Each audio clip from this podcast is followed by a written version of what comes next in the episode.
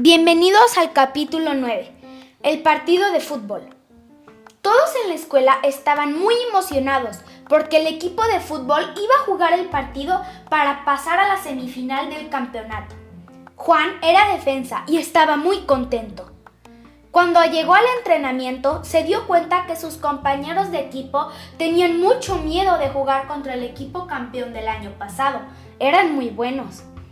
A la hora de la cena, María, su hermana, le sugirió que motivaran a sus compañeros y ella misma organizó una campaña de motivación para el equipo de fútbol en toda la escuela.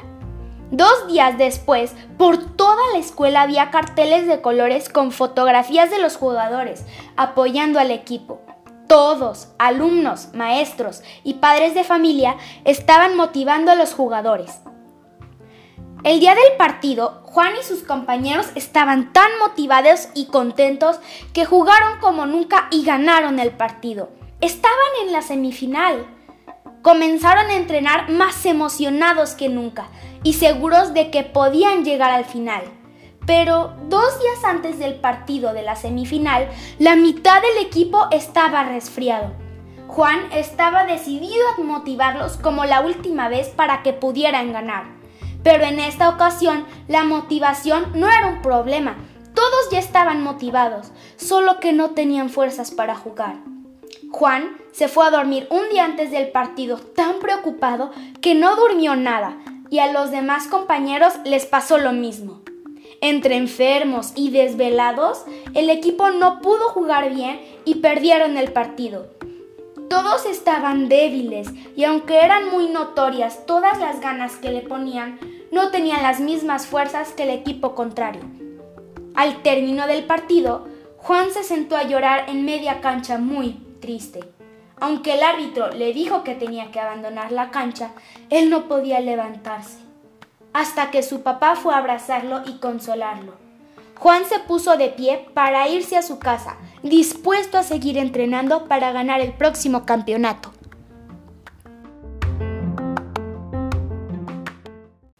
Esta historia continuará.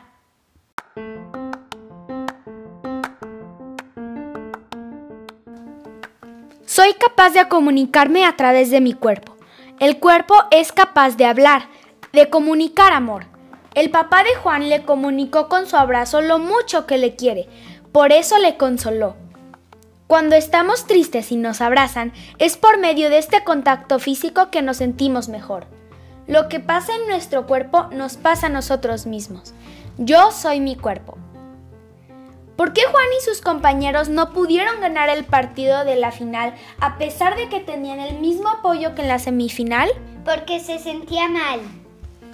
¿Por qué Juan no podía ponerse de pie y abandonar la cancha después del partido? Porque estaba triste. ¿Qué necesitaba Juan al final del partido? Un abrazo. ¿Se sintió mejor cuando llegó su papá? Sí. ¿Conoces a alguien que necesite consuelo? Hagamos la campaña del consuelo. Puedes llevarle un dulce, escribirle una carta, hacerle un dibujo o darle un abrazo como el papá de Juan. ¿Cómo puedo comunicarle amor a esa persona?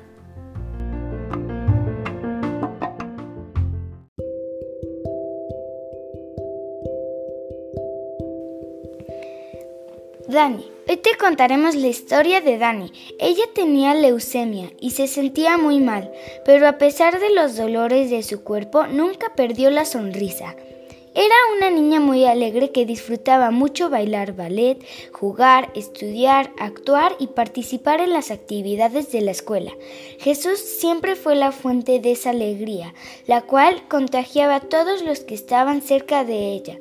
Por eso es nuestra heroína de la alegría y, amabilidad.